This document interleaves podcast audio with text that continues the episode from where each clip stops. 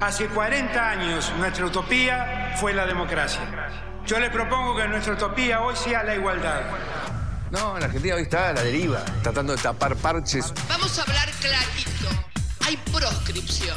La grieta famosa, que es un invento de la política para generar odio y desde ahí conseguir más votos. Vas a meter preso a Videla. A todos los responsables. Estamos trabajando en armar una estrategia para enfrentar la izquierda a nivel internacional. La izquierda tiene que pelearle y la peleamos todos los días.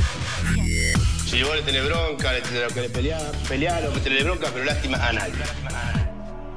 La moneda ya está en el aire. Empieza cara o seca en FM Concepto.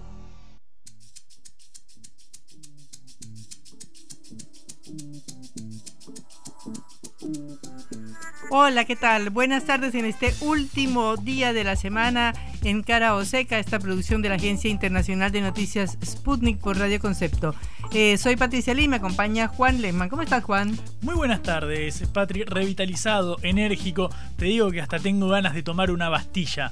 Mirá, fíjate, hoy que se cumple un nuevo aniversario del el inicio de la Revolución Francesa. Vos te das cuenta, Patri, cómo te aporto datos culturales. Vos que me tratás Sí. como un simple hincha de boca, Sí. medio termo, ¿viste? Que Hoy, solo hoy lo- me ha sorprendido, la verdad. Y- Es una gran sorpresa. Hoy decidí leer el mensajito del palito de la selva, viste que viene con tips culturales sobre animales por lo general, viste que el palito Sí. de la selva era un gran no, aleccionador. no, yo no, pasé esa infancia acá, entonces no lo conozco. Claro, ahí yo me, yo me crié, me desasné. Claro. Pero bueno, Caro Seca también cumple esta misión, un nuevo aniversario del inicio de la Revolución Francesa. Francia, el primer país en llevar a cabo esta revolución que empezaría con los cimientos a solidificar, los cimientos del capitalismo. Francia, que está acostumbrado a salir segundo, en este caso fue el primero en hacer la revolución. Bueno, sí, pero sigue con las protestas y las protestas, o sea que es un buen día para recordar a Francia hoy por esa protestadera que tienen los franceses y que ha sido tan útil a la humanidad, entre otras cosas. Bueno, tenemos que venir a la argentina, tenemos que decir que el dólar está en 522.25 eh, al día de hoy, que subió tanto como la inflación, hablar del FMI un poquito porque el acuerdo tan esperado no llega, no llega y no llega. Y también, Patri, te propongo meternos aún más en la Argentina, ir más a lo nacional y de hecho a lo provincial. Vamos a hablar en un ratito sobre el eh, conurbano, sobre el área metropolitana de Buenos Aires, pero sobre todo la parte de la provincia más grande eh, del país, de- del conurbano bonaerense, cómo moldea la política, su evolución histórica. Y vamos a hablar con uno de los analistas quizás eh, más prestigiosos, más renombrados del país sobre este fenómeno y también para conocer su visión sobre la coyuntura política. Y bueno, si tenemos tiempo en este corte, en esta corta hora, hablaremos de Brasil y de lo que pasa con el gobierno de Luis Ignacio Lula da Silva y sus cambios de gabinete. Y yo, Patri, hoy me vengo regalón y te voy a obsequiar eh, los mejores spots de la campaña Genial. electoral. Ahora que ya estamos en carrera hacia las pasos, hablamos mucho de internas, pero hablamos poco de lo que realmente importa. Del hecho artístico que son los spots electorales, hay algunos serios, aburridos, pero hay un par que están muy copados. En un ratito los repasamos. Muy bien, empezamos nuestro programa. Cara o seca de Sputnik en Concepto FM 95.5.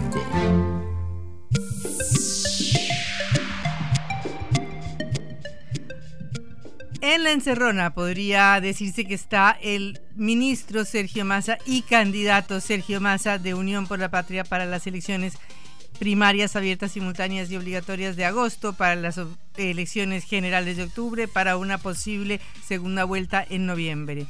Porque está hecho un sándwich o está entre la espada y la pared entre el Fondo Monetario Internacional y la realidad argentina. Hoy el tipo de cambio paralelo volvió a marcar un récord, como si como estuviéramos aburridos de, de mencionar los récords del dólar. Hoy llegó a 525 pesos, subió 33 pesos en los últimos 5 días, es decir, subió más que la inflación de todo junio, que fue el 6%. Esto es un indicador de que, eh, por supuesto, se acercan las elecciones, se dolarizan las carteras, como suelen decir los especialistas y los economistas, y las incógnitas que hay sobre lo que puede pasar de aquí a un mes, de aquí a dos meses, de aquí a tres meses. El problema fundamental es que eh, Massa es el candidato eh, que tiene que volver a traer, como decía la, volver a enamorar, como decía la vicepresidenta Cristina Fernández de Kirchner, pero al mismo tiempo tiene que cerrar un acuerdo con el Fondo Monetario Internacional que por ahora se viene anunciando pero que todavía no llega. Ese es el gran problema que hay en su candidatura y es el gran problema que hay en el país.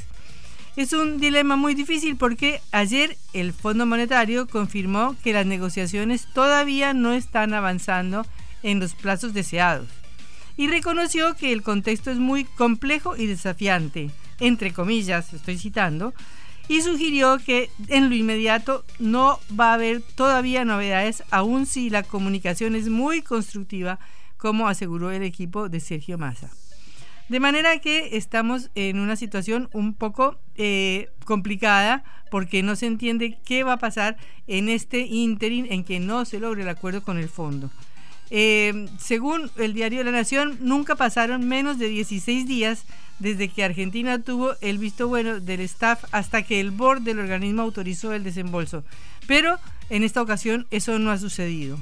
Y se deben 2.600 millones que se tienen que que se vencen en este mes, en el mes de junio, y en total 7.700 millones durante todo el año. De manera que estamos en un apriete eh, que tiene que resolverse de aquí a las próximas semanas. Se supone que el Fondo Monetario está exigiendo dos cosas que ya hemos repetido un montón de veces, que es por un lado mayor ajuste y segundo eh, una mayor devaluación. Un ritmo devaluatorio mayor o una devaluación escondida de impuesto, como por ejemplo un impuesto a las importaciones de un 30%, por ejemplo. Es decir, que las los importadores, en vez de pagar el dólar a 270 pesos más o menos, que es en lo que está, le pongan un 30% más. Pero de alguna manera el Fondo Monetario está exigiendo que se empiece a cerrar un poco esa brecha cambiaria entre ese dólar de 260 a 270, que es el oficial al día de la fecha, y este dólar eh, blue de 525 pesos. Pero bueno, lo que quiere el gobierno de Sergio Massa, eh, lo que quisiera que sucediera es que la revisión del convenio pasara hasta fines de noviembre, después de que sea el balotaje, y que mientras tanto se logre un acuerdo puente, es decir, un acuerdo que llegue de aquí a diciembre al plazo en el cual se tiene que posesionar el nuevo presidente en el cual se le dé el, Fondo Monetario le gire los fondos que Argentina necesita para repagarle al Fondo Monetario y ojalá algo más, pero eso está muy dudoso de que el Fondo Monetario dé algo más eh, y que le permita hacer un plan que no sea eh, brutal desde el punto de vista de que le permita mantener las promesas electorales y mantener su compromiso con Cristina Kirchner, la vicepresidenta, de que no va a haber una devaluación brusca del peso. Por ejemplo, el FMI pide que el ajuste fiscal sea mayor, que no sea eh, del 1.9, sino del, que solo sea el 1.5 para el año que viene el déficit fiscal en el presupuesto. Y esta suba de un 30% en el valor del dólar, que sería fundamentalmente para los importadores. Es decir, sería una eh, devaluación escondida y que no sería eh, muy asustadiza para toda la población. Bueno, entonces estamos en una situación eh, que es un dilema porque tenemos a un candidato que tiene que hacer la buena letra con el fondo y mientras tanto tiene que hacer la buena letra con sus votantes para conseguir esa, ese segundo lugar o ese lugar en el balotage, eh, que seguramente será lo que termine sucediendo en Argentina. Dicen, o se ha hablado, de que es posible que eh, Argentina le pague al Fondo Monetario Internacional con yuanes, con la moneda china. Eh, se habló de una carta que habrían mandado los chinos al Fondo Monetario Internacional. Esto al final no fue así, lo aclaró el Fondo Monetario, pero de cualquier manera esta eh, propuesta estaría pendiente, estaría sobre la mesa y le permitiría al gobierno eh, evitarse eh, la cantidad de dólares que tiene que ser para pagar el crédito con el Fondo Monetario Internacional y que de cualquier manera no tiene. Bueno, de manera que esperaremos ver cómo el el flamante candidato y superministro Sergio Massa resuelve esa contradicción, inabyección, podríamos decir, esa contradicción en sí misma, que significa ser el candidato que quiere volver a enamorar y al mismo tiempo el ministro que cierre un acuerdo con el Fondo Monetario. Cara o seca en concepto FM 95.5.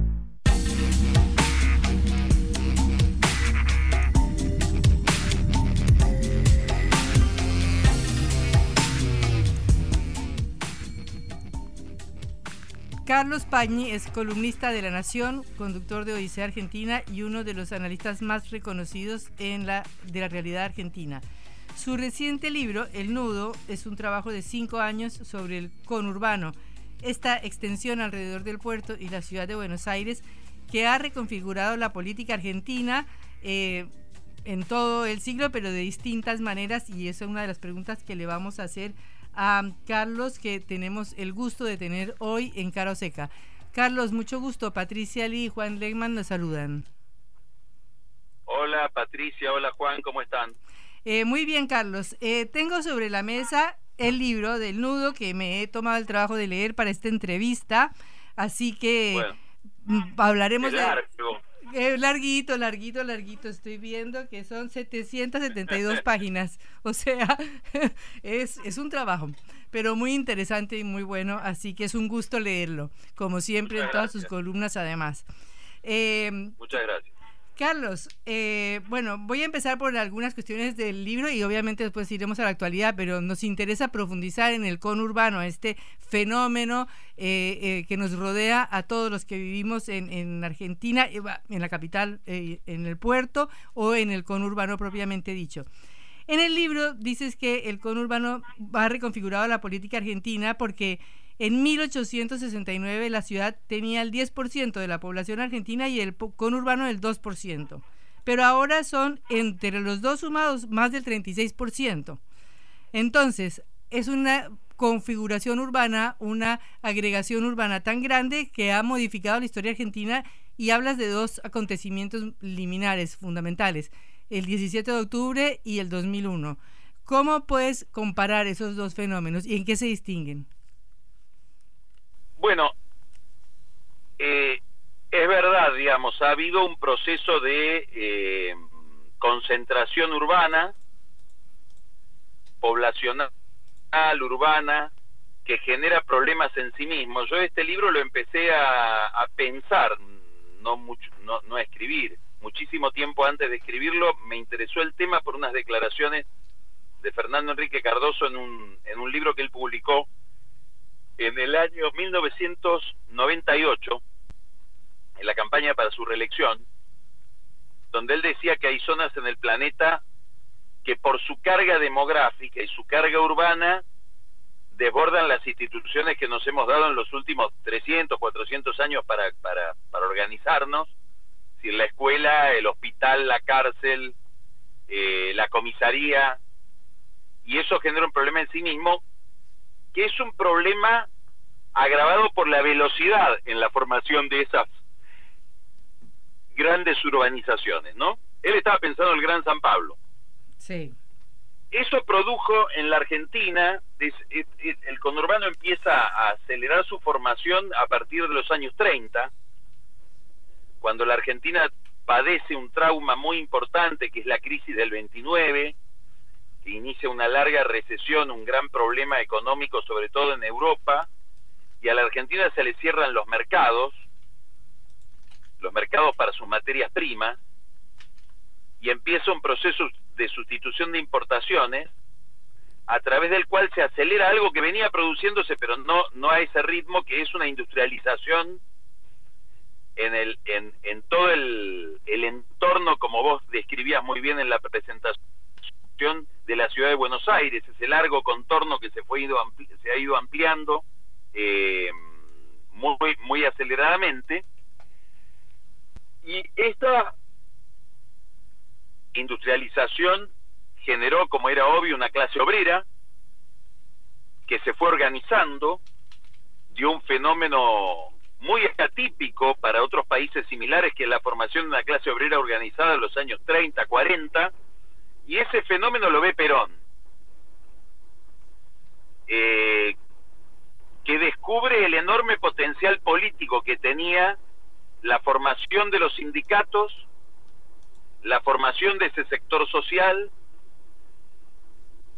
y el potencial electoral que tenían como para vincularlo con el Estado, extender los derechos o reconocer los derechos de esas masas trabajadoras y constituir un, un centro de gravedad político que fue el peronismo durante hasta ahora.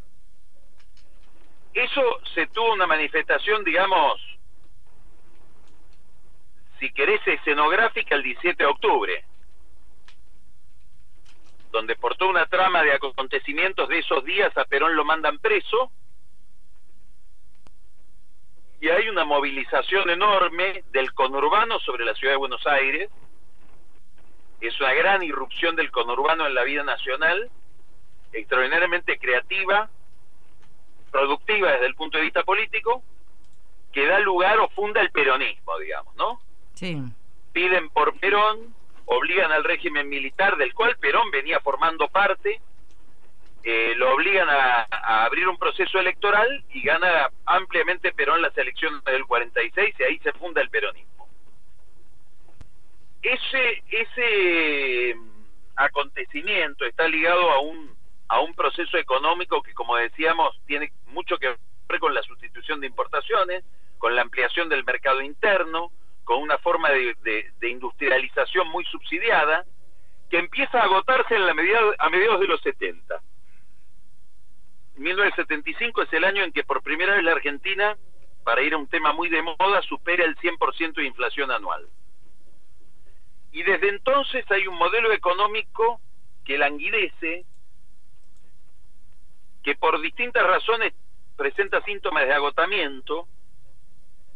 Una de esas de esos síntomas es la alta inflación, que vuelve todo el tiempo como un eterno retorno y que para ser doblegada se sirve en el año entre los años 91 y, y 2001 de un plan de convertibilidad con un tipo de cambio fijo que termina generando un gran ajuste en la economía y estalla. Ese es el 2001. Sí. El 2001 nos pone en presencia de la crisis de aquel modelo generado en los años 40.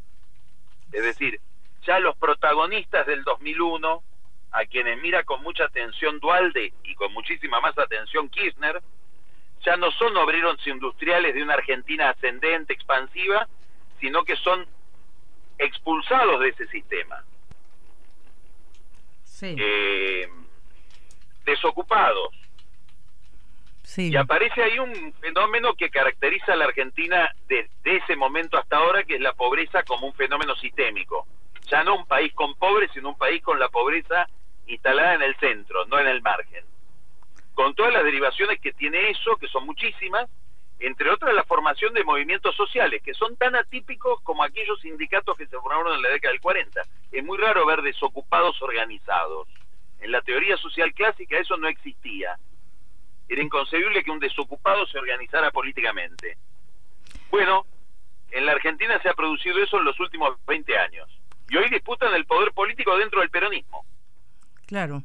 Ahí eh, precisamente hablas de la pobreza. Cuando yo vine por primera vez a este país desde Colombia, eh, a mí me sorprendía la, la, la, bonanza de este país. Había pleno empleo, la gente almorzaba todos los días en los restaurantes, los que trabajaban, ¿no? Eh, y ahora, eh, bueno, era una ciudad europea para mí, por supuesto, como latinoamericana. Y ahora eh, se la, podemos decir que Argentina se latinoamericanizó, ¿cierto? Bueno, si vos mirás el año, yo te dije recién que en el 75 los historiadores coinciden en fijar la fecha, siempre un poco arbitraria son esas fechas, en que aquel modelo fundado en los años 30 para resolver el problema que significó la crisis del 30 estaba agotado. En el año 74, el índice de integración social de la Argentina, que técnicamente se lo conoce por el que lo formuló, que es un italiano Gini, el índice de Gini, que indica la distancia que hay entre los más ricos y los más pobres, era similar al de Francia. Es decir, Argentina estaba en el, en el año 74 con niveles de integración social, de cohesión social, similares a los de Francia en el 74. Hoy tenemos los de Perú. Y hay un proceso de liquidación de la clase media. Esos trabajadores o ya no son trabajadores o ya siendo trabajadores formales no pueden ir al restaurante a almorzar. Claro, es imposible. Hay que llevarse la vianda, hay que llevarse un contraste el que es no solo la pobreza, sino la desigualdad. El conurbano no es solamente un lugar de pobreza, es un lugar de desigualdad. Y te diría más, eh, eh, Patricia, gente que vive encerrada en villas, gente que vive encerrada en barrios privados o country club. Los dos extremos. Aislados unos de otros. Claro. Sí. En eso nos parecemos más a los países latinoamericanos con una peculiaridad. Y esa peculiaridad es que si vos mirás la mayor parte de los países latinoamericanos en los últimos 10, 15 años, la pobreza ha ido disminuyendo. Hay mucha pobreza, pero hay menos que hace 25 años. En la Argentina hay más. Si estamos como en un como que nos cruzamos en el camino. Claro, y para abajo. Bueno, y precisamente en, eh, tu, en tu libro hablas de que el 2001 no solamente, eh, digamos, marcó esta, eh, este hecho de que el Estado se volvió rehén del conurbano, sino que planteas cómo es el surgimiento de los dos bloques políticos fundamentales actuales. Por un lado el kirchnerismo, pero también del macrismo o del PRO o de Juntos por el Cambio. ¿Cómo explicas que surjan dos fenómenos tan distintos de la misma coyuntura o de la misma explosión? Bueno, yo creo que el, la, crisis del 2001, que como te decía tiene muchas dimensiones, una de esas dimensiones, que es la política, por, por como consecuencia de esa enorme falla en las prestaciones de la economía, generó una frustración que erosionó la legitimidad de la política. Y la gente salió a la calle pidiendo que se vayan todos. Esa era la consigna es decir, una brecha entre la política y la gente, un problema, una crisis muy profunda, muy traumática de representación, que intentó restituirse en parte amparado, intentó restituirse a partir de estos dos dispositivos que son el kirchnerismo dentro del peronismo, implica un movimiento de renovación dentro del peronismo, y el macrismo dentro del no peronismo los dos, de un modo u otro, están en vinculación con la pobreza. El macrismo es curioso, es atípico porque es una expresión del no peronismo que por primera vez aspira a la representación de los pobres, muy distinto de lo que era la, autopercepción que tenía el radicalismo de sí mismo. Eh, la pregunta que hay que hacerse es si ese fenómeno por el cual vamos a ponerlo en términos muy vulgares y convencionales y probablemente engañosos, media sociedad argentina se reconcilió con la política a partir del kirchnerismo y otra media se reconcilió con la política a través de, Cambiemos o de Juntos por el Cambio, si, ese, si esa función de esos dos actores sigue siendo la misma, o si no estamos de nuevo por la, la, la perduración de la crisis que estamos viviendo, que lleva ya más de 10 años, ante un nuevo fenómeno de crisis de representatividad que se manifiesta en, en, en, la, en, el, en la abstención electoral, en el voto en blanco y en la radicalización del voto. Ahí yo lo ubicaría a mi ley, ¿no? Como fenómeno. O sea, una crisis de una desintegración, leí que decía eso en una entrevista reciente, ¿no? Una desagregación de, de los bloques políticos fundamentales. Bueno, yo veo una tendencia, primero al, al vaciamiento por la tensión y una tendencia que no sé si se va a profundizar o se va a revertir, lo sabremos después de estas elecciones, a la fragmentación, que es una tendencia que la vemos en toda América Latina y se ve muy bien en los parlamentos. Eh, podríamos mirar lo que está pasando en Colombia, lo que pasa en Ecuador, lo que pasó en lo que pasa en Perú, lo que pasa en Chile, digamos, gobiernos que tienen enormes dificultades para constituir mayorías parlamentarias porque en la primera vuelta electoral, que es cuando se conforman los bloques parlamentarios, obtienen cifras deficientes, poco caudal electoral. Estoy pensando mucho en Chile mientras te estoy hablando, ¿no? Boric llega a la presidencia de Chile después de un balotaje, pero en la primera vuelta, que es cuando constituyó su bloque parlamentario, sacó 25% de los votos. Sí. Y eso es todo un problema, todo un problema para gobernar. Primero porque con 25% de los, del Congreso no gobernás y para obtener la mayoría del Congreso necesitas en alguna medida defraudar a los que te votaron juntándote con aquellos que habías prometido que ibas a reemplazar. Y esto lo vemos en muchas democracias. Y si querés un modelo, una especie de, de nave guía de las democracias latinoamericanas en los últimos 50 años, que fue la democracia española, también está en un proceso de, de fragmentación. Digamos, Eh, donde había dos, hay por lo menos cuatro o cinco. Claro. Y ahora tenemos las elecciones en España que veremos qué pasa. Carlos, tenemos que ir a una tanda. Te interrumpimos unos minutos y volvemos. Vamos a hablar de ¿Cómo la actualidad después, a ver que nos digas qué es lo que va a pasar en estas elecciones. Bueno, si es que lo, si es Si que es lo que sé, eso no lo sabes. sé. bueno, muy bien. Gracias. Cara o seca. En la vida hay que elegir. Cara o seca.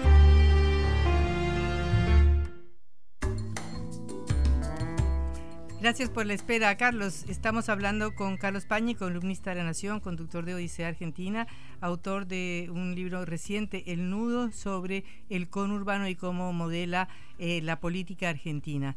Eh, seguimos entonces, eh, Carlos.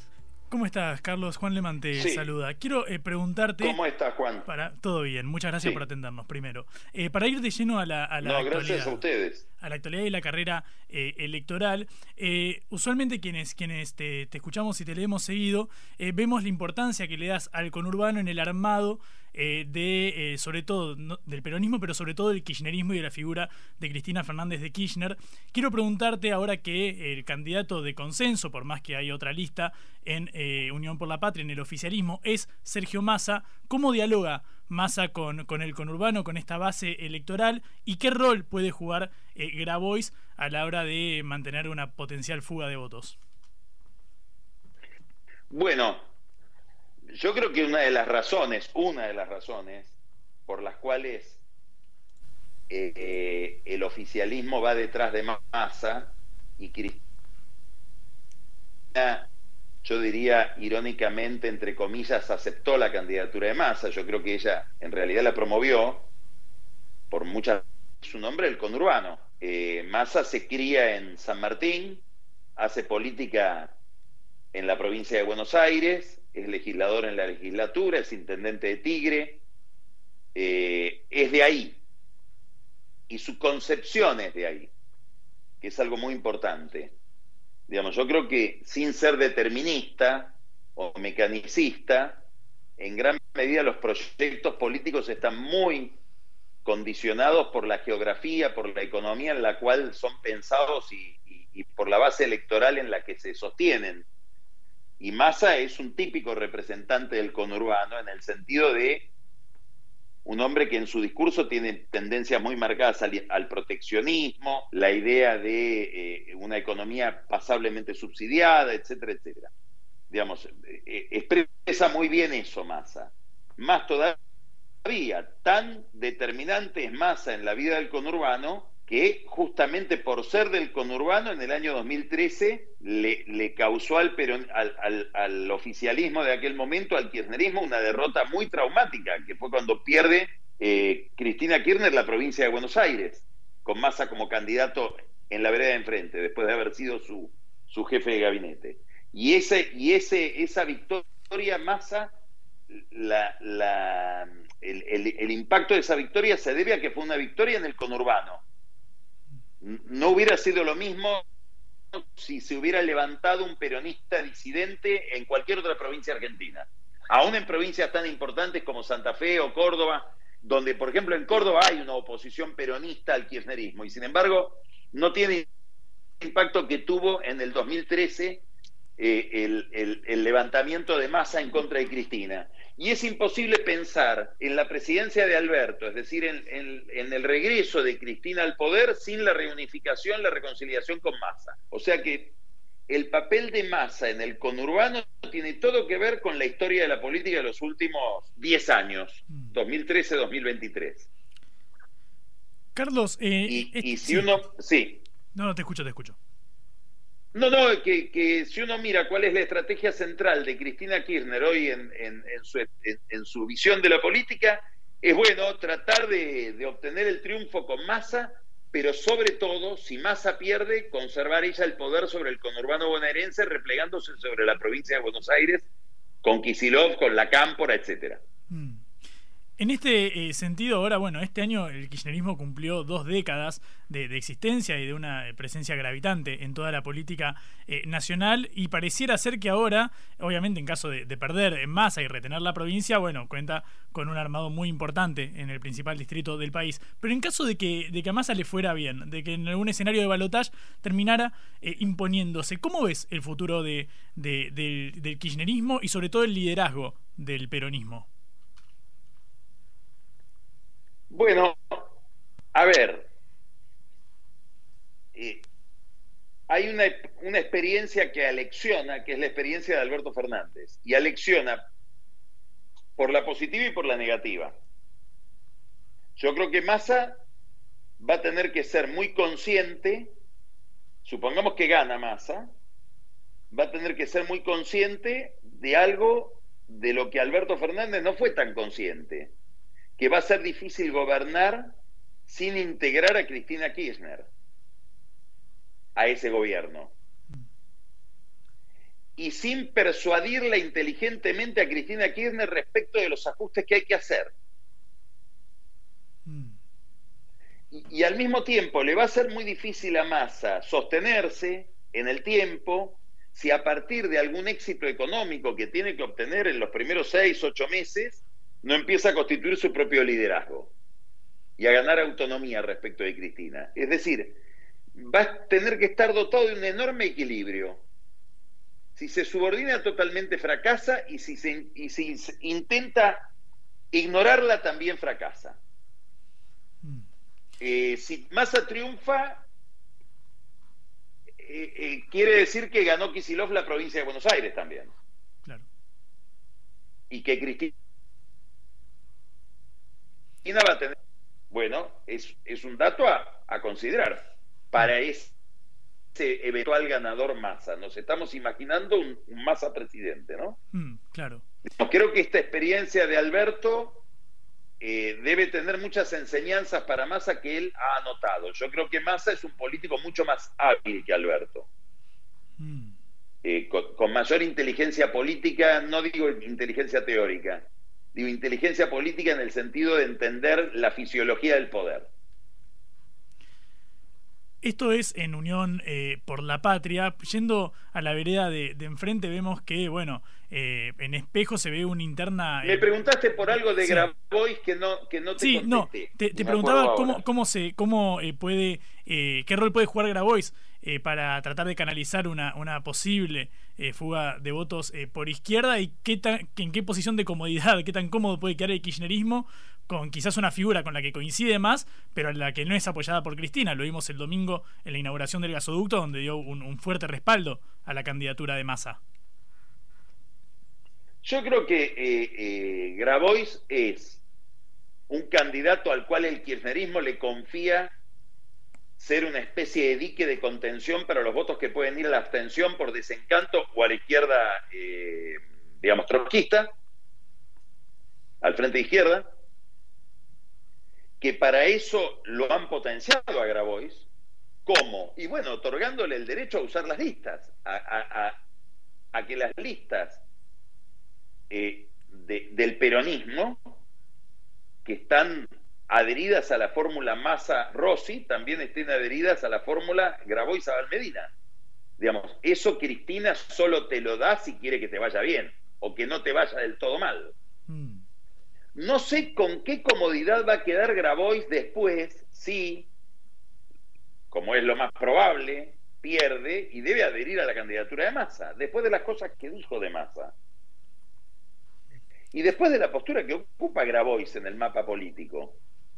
Entonces, calculo que a él le va a resultar muy incómodo sostener o admitir posturas en materia económica y sobre todo en materia internacional de masa, que son muy distantes de las que sostiene Grabois. Entonces, él presta el servicio de intervenir en la interna para contener ese electorado pagando un costo que es el costo de la adhesión después, ¿no? Porque mm. se supone que el que pierde adhiere al que ganó después. Estamos hablando con Carlos eh, Pagni. Eh, Carlos, cruzando, yendo a la vereda de enfrente, vemos que hay una encarnizada interna en, Juntos por el Cambio entre Horacio Rodríguez Larreta y Patricia eh, Burrich. Vemos que también tiene sus ribetes en la ciudad autónoma de Buenos Aires. Pero quiero preguntarte por estos movimientos que viene haciendo Larreta, quien empezó desde una posición de clara moderación y parece ir endureciendo cada vez más su discurso y de hecho nombra como candidato a, vice a Gerardo Morales la semana en la cual se dieron los episodios de, protestas y, movilizaciones en Jujuy. Quiero preguntarte por esta oscilación y cómo puede eh, capitalizar esto la reta o si crees que va en detrimento de, su perfil y de su imagen. Primero yo haría una observación de lo que dijiste, es una observación muy personal. Yo creo que estamos muy poco acostumbrados en la Argentina de los últimos 20 años a que haya internas. Por eso parece encarnizada. Pero la interna de Juntos por el Cambio es una interna de colegio de monjas, si uno la compara, por ejemplo, con las cosas que se decían Trump y los demás candidatos demócratas en la interna del Partido Republicano, en las primarias republicanas del, año en, 2016, o no, me acuerdo cuándo fue que... Sí. 2016, 18, no recuerdo bien cuándo fueron las, las primarias en las que se impone Trump. Y si vemos eh, donde hay primarias hay este nivel de, conflicto. Lo que sucede es que estamos muy poco acostumbrados a que, haya, que haya primarias en serio. La primaria entre eh, Sanz, Carrió y Macri en el 2015 fue una primaria de juguete. Parecida a la primaria entre Grabois y, y más ahora. ¿No? Eh, ahora, dicho esto, sin duda, creo que, va a haber una, una, dificultad en Juntos por el Cambio, la misma que, hablábamos recién de Grabois, de cómo el que pierde, el que gana retiene el voto del que perdió. Este es un problema. Yendo a lo de la reta, yo creo que la reta, em, primero, ya tenía elegido a Gerardo Morales mucho antes de que se desaten los conflictos de Jujuy. No sé si está radicalizándose, todavía no, no, distingo eso. Creo que sí tiene un, como todo candidato, quiere llegarle al voto de su opositor, de su rival, que es Patricia Bullrich. Pero que eso no lo logra con una radicalización propia, sino que lo está logrando incorporando a otras figuras como Piqueto o como Espert, que ellos sí tienen un discurso más abiertamente, si querés llamarlo de esta manera, de derecha un discurso de orden y de ajuste. La reta me parece que intenta seguir en su estrategia originaria, le salga o no, con las dificultades que sabemos que tiene, etcétera, que es convertirse en un candidato susceptible de atraer al voto desencantado del peronismo. Tarea en la cual le complica la vida a Massa. Si el candidato hubiera sido Guado de Pedro, creo que a la reta se le abría un campo muy, muy fértil, digamos, de trabajo, que hoy lo tiene más complicado porque Massa también aspira a retener al votante desencantado o al votante de centro.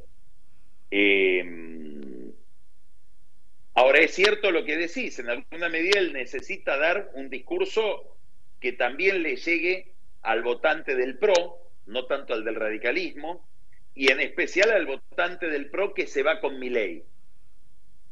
¿Por qué? Porque vuelvo a algo que hablábamos recién. El, gran, el fenómeno más importante de la política argentina entre el 2013 y el 2019 fue que Massa quebró el peronismo. Sin ese fenómeno no hubiera llegado Juntos por el Cambio o Cambiemos al poder. Hoy en lo que está quebrado es el no peronismo. No sabemos qué dimensión, yo no sé, a lo mejor alguien lo sabe, qué dimensión tiene mi ley electoralmente. Yo no lo sé, lo ignoro por completo. Pero mi ley sin duda quiebra la oferta no peronista. Y eso le genera todo un problema junto por el cambio. Claro. ¿Por qué? Porque para retener el voto de mi ley, sobre todo Bullrich, se tiene que ir muy hacia la derecha y ahora va para supongamos que Bullrich gana, no sé si va a ganar tampoco, lo ignoro, pero si Bullrich ganara, para pelear contra Massa va a tener que volver hacia el centro. Bueno, hay que ver si tiene esa plasticidad. Claro, estamos ante un... No sé si es muy confuso lo que estoy diciendo, ¿no? No, no, Está claro que estamos ante el gran dilema de, de quién suma los votos del otro, del que perdió. Veremos. ¿Qué es lo que siempre pasa con las internas? Está estudiado, hay mucho material, hay mucha literatura sobre esto en, los trabajos de, politólogos que estudian cómo muchas veces, por no decir siempre, en el votante del que pierde, en, los votantes del que pierde hay una fuga hacia otra opción. ¿Por qué? Y porque a ese votante se le, se le inculcó que el que ganaba no era bueno a ver, si, si Bullrich sigue diciendo a su electorado, cosa que tal vez no, se lo, no lo siga haciendo, pero hace poco dijo que la, reta era deleznable. Bueno, ¿cómo hago para convencer después a mi votante de que vote al deleznable, una vez que yo perdí? Claro. O, dicho, de, o dicho desde el otro lado, ¿cómo hace el votante de la reta o de la coalición cívica para votar a Bullrich de quien Carrió dijo que iba a cometer crímenes de lesa humanidad para hacer un ajuste? Sí, bueno, veremos. Entonces. Sí. Es un misterio, como dijiste vos, Patricia. Exactamente, tendremos que ver cómo se desencadena este misterio ya en agosto y hacia octubre y hacia noviembre. Así que, Carlos, muchísimas gracias por este tiempo en Cara o Seca. Eh, ha sido un placer. Gracias a ustedes, muy generosos con el tiempo que me dieron. Gracias. Hasta luego. Era Carlos Pañi, columnista de La Nación, conductor de Odisea Argentina, uno de los analistas más reconocidos de la realidad argentina. Cara o seca. Te contamos lo que otros callan.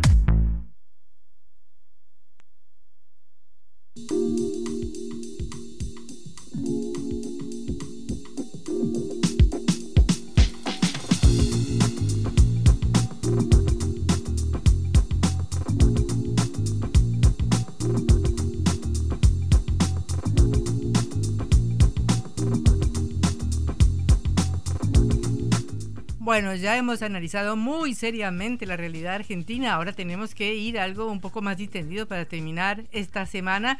Eh, y a ver, Juan, ¿qué nos cuentas de cómo viene esa campaña electoral en las cosas picantes? Vamos a, los a lo artístico, Patri. Lo periodístico es interesante, pero no tanto como el arte, que es lo que te enamora finalmente. Eh, porque, claro, empiezan a salir los spots de campaña. Ustedes escucharon cara o seca cómo vienen en las tandas, en las publicidades, los spots de cada una de las numerosas listas que hay de cara a las primarias que serán ahora dentro de algo menos de un mes. Eh, pero me interesa repasar cómo es la línea de cada uno de los spots electorales, qué mensaje están dando los principales referentes de cada uno de los espacios. Te propongo, Patrick, que empecemos por eh, Patricia Burrich, quien lanzó un spot que muchos consultores consideran como uno de los más fuertes de la campaña, de los, de que más ha marcado la, agenda eh, por la nitidez con la que se expresa la ex ministra de Seguridad y precandidata presidencial del PRO. Si te parece, compartimos algo de lo que decía Burrich en su spot.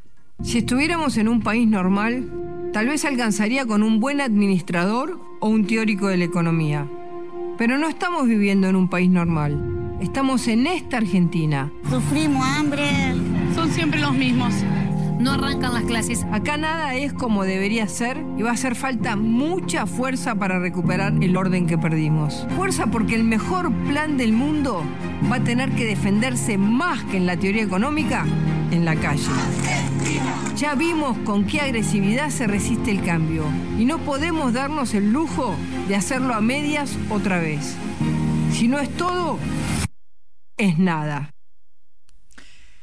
Si no es todo, es nada. Defender en, la calle el proyecto de cambio, eh, habló, se refirió a la reta y a Milei, uno como administrador, el otro como un teórico. No, no, no, sirve un administrador como la reta, centrado en la gestión, ni un teórico como Milei, quien nunca gestionó absolutamente ningún distrito. Este es el tono que impone Burrich eh, a la campaña, un tono muy confrontativo. De hecho, la, música casi de una campaña militar casi bélica, te dan ganas de salir a agarrar. En la eh, calle. Claro, exactamente, ir a, ir a la calle directamente. te propongo que veamos cómo dialoga esto con el rival de Linterna con Horacio Rodríguez Larreta. Fíjate cómo Burrich toma la posta y dice, vamos a confrontar, si no es todo, si no es todo, es nada. Y fíjate cómo habla el intendente porteño en su spot electoral. Decidimos enfrentar al gobierno nacional cuando nos sacó la plata a los vecinos de la ciudad. Y ganamos. Ah, pero me tiembla el pulso. Hagamos el cambio de nuestras vidas. Ah, pero me tiembla el pulso. Está agarrando algo que era una debilidad que se le decían sos medio tibio, no querés ir a fondo, sos más dialoguista. Se está centrando en su defecto, el defecto que le adjudicaban el interno, obviamente. Para un votante puede ser atractivo a alguien que no sea tan confrontativo. Pero lo que se, él está justificando que no es moderado. Es muy, es muy impresionante ver cómo está casi a la defensiva, como diciendo, che, a mí no me tiembla el pulso. Mirá cómo, eh, cómo hice tal cosa, cómo gestioné tal situación. Se ve un perfil claramente centrado en la gestión y en la moderación y el otro directamente confrontativo. Pero además no, no es claro, Juan, porque si uno dice, ay, me tiembla el pulso, yo honestamente que no entiendo chistes, tampoco entiendo. Y eh, esto viene del apero Macri, cuando empezó el, el, gobierno de Alberto Fernández, que hablaba de la pesada herencia, así como lo habló Mauricio Macri en su momento, cuando en un momento los eh, opositores, los militantes de Juntos por el Cambio, decían, claro, ante cualquier problema, Alberto Fernández dice, ah, no, pero con Macri estábamos peor. De ahí viene el apero Macri y es la figura que él usa, la reta con apero me tiembla el pulso. Muy sutil. Muy, Muy sutil. sutil. Pero el carácter moderado de este spot también contrasta con el de su vice. Gerardo Morales, el gobernador de Jujuy, que va segundo en la fórmula encabezada por Horacio Rodríguez Larreta, directamente subió el tono de, de la discusión. Fíjate cómo hay un halcón en la fórmula de quien pareciera ser una paloma. Escucha eh, lo que dice Gerardo Morales en su grabación de campaña. Decidieron promover un golpe de Estado. Decidimos no tenerle miedo a los violentos. Decidamos. Hagamos el cambio de nuestras vidas tomo decisiones. Decidamos, eh, acá hubo un golpe de Estado, no tenemos sí. miedo. Primero hablar de golpe de Estado en la, en la provincia de Jujuy, es cierto, eran manifestaciones, pero nunca, nunca empezó. No ha habido un golpe de Estado. Un golpe de Estado por reclamar mejoras en los salarios docentes o oponerse a una reforma sí. constitucional. Después podemos ver que si la reforma constitucional era legítima, que fue votada y demás, pero golpe de Estado no pareciera ser. Bueno, pero Gerardo Morales sale a, a, a responder, casi a, a enfrentar al kirchnerismo, podríamos decir, en claro contraste con la reta. Y fíjate qué pasa en el oficialismo, porque hablamos acá de la oposición, quizás porque estamos atraídos por la interna eh, que hay, que recién Carlos Pagni nos decía que, bueno, es un aspecto positivo el hecho de que haya una interna que hasta ahora no hemos tenido con este nivel eh, de, de de intensidad. Sí, de, de, intensidad, esa era la palabra. Eh, pero fíjate qué pasa en el oficialismo. Fíjate cómo Massa promueve su spot electoral por Unión por la Patria. Tomo decisiones todos los días y, y, gobernar es tomar decisiones y que tienen que ver con tratar de mantener, digamos, el funcionamiento del país. Ahora, lo que sí te digo es, digamos, no tengas dudas de que yo me voy a romper el alma para que, si soy presidente, el día que me vaya, siento orgullo de lo que hice, porque en definitiva estoy convencido de que Argentina es un país fabuloso y que el problema es que tenemos que digamos, ordenar las prioridades. Y eso es todo un trabajo. Es todo un trabajo, un tono calmo, moderado, dialoguista. Es cierto, este no es el único spot que lanzó Unión por la Patria. El spot central es uno que no tiene audio, por eso no lo pasamos, que son imágenes de personas, de obreros, de fábricas y demás, donde dice La Patria sos vos, jugando con el eslogan de campaña, con el nombre del espacio Unión por la Patria. También es interesante ver cómo fue mutando este concepto, porque en las épocas del liderazgo eh, y la, la, presidencia de Cristina era La Patria es el otro, el uh -huh. La Patria es el otro y demás. Ahora en una época de más individualismo, con la figura de Milei y toda este, esta eh, emergencia del sector libertario, la patria sos vos, hacerlo, hacerlo por vos mismo, digamos. Pero Massa viene con un tono más Muy calmo, tranqui. moderado, quizás... Eh, demasiado, Claro, de, demasiado, pero sobre todo demasiado si contrarrestamos con lo que decía recién Bullrich o Gerardo Morales claro. incluso. Eh, ¿Quién queda en esta mesa de tres pues patas? nos queda, no, de tres patas no, nos queda todavía Milei. Claro, efectivamente, nos queda el último integrante al menos de este podio que pareciera eh, haber alguien de Juntos por el Cambio, alguien de Unión por la Patria, presumiblemente Massa en vez de, de Grabois. Y queda claro, eh, la libertad avanza. ¿Qué pasa con Milei?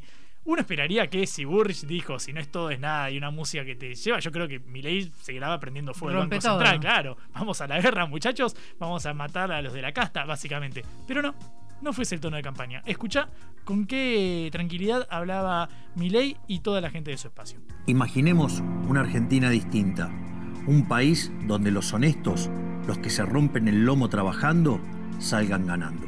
Mientras que los corruptos y los que viven del trabajo ajeno salgan perdiendo. Una Argentina distinta, sin privilegios para los políticos. Donde se bajan los impuestos y terminamos con la inflación para siempre.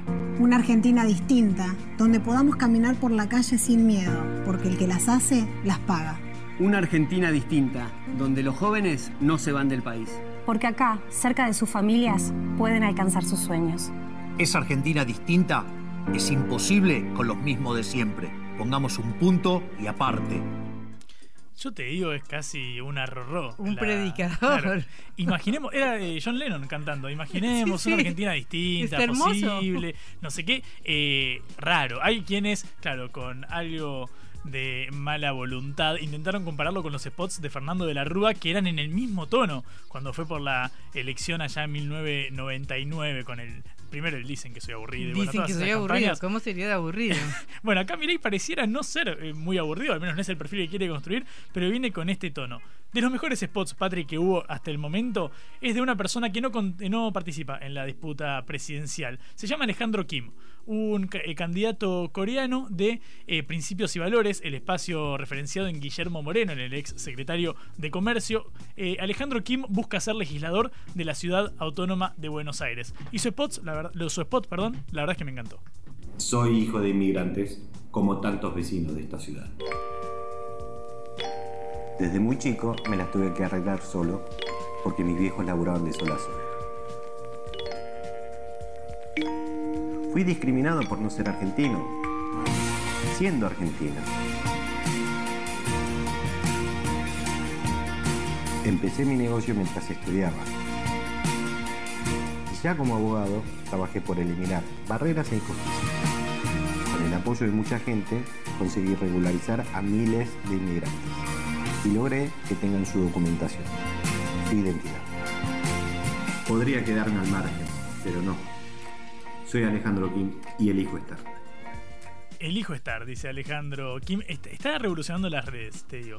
Pero quien más revoluciona las redes en cada una de las campañas es Guillermo Moreno. Tiene por lo general los spots más bizarros. No siempre pasa las paso, no siempre saca más del 1,5% de los votos. Pero es medio enigmático el spot en este caso. Si yo no te decía que era Moreno, para mí vos pensabas que se trataba de otra persona. Argentina está atravesando una de las peores crisis de su historia. En estas elecciones necesitamos un candidato que nos lleve hacia un modelo de producción y trabajo que nos permita crecer. Pero es Milei. Hace falta un hombre fuerte, con coraje y experiencia. Un patriota que tenga las cosas claras y hable de frente. Milei. Un economista clásico, pero controversial. Alguien que siempre se ganó la suya en el sector privado. Un hombre de principios y valores.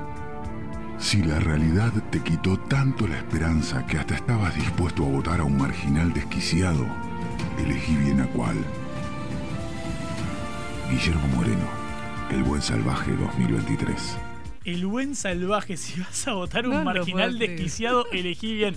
Yo te digo, en mi eh, podio lo encabeza Guillermo Moreno. Él leyó el clima de época. Alguien que va con, eh, con lo políticamente incorrecto, no sé qué. Pero si vas a votar a un desquiciado, por la a duda, mí. votanos a nosotros. Yo, Patri, banco este spot. Excelente. Nos vamos con este último spot de campaña electoral. Les deseamos un fin de semana de descanso y volveremos el lunes en la hora del regreso. Nos pueden escuchar por sputniknews.lat. Cuando decimos volveremos, volveremos, volveremos otra vez, nos referimos, por supuesto, a Celeste Vázquez en la operación, Augusto Macías en la producción de este envío, Patricia Lee en la conducción y ¿quién les habla? Juan Lemano. Hasta el lunes. Hasta luego. Vamos a hablar clarito. La guerra contra las drogas ha fracasado. Se ha producido un genocidio en mi continente. Tenemos nosotros que plantar una sola voz y que América Latina, el Caribe, le diga a los Estados Unidos de Norteamérica, no más golpismo. Y se aplica lo que decía Tolstoy, un gobierno que no procura la justicia no es más que una banda de malhechores. Qué cosa rara que diga gracias a la vida a pesar del dolor, porque mi hija dio la vida sabiendo que había que cambiar. La vi ahí que, que brillaba, que sobresaltaba en ese estadio hermoso y no lo pensé y, y la fui a besar. La vida está llena de tropezones y de fracasos, pero es hermosa. Cara seca.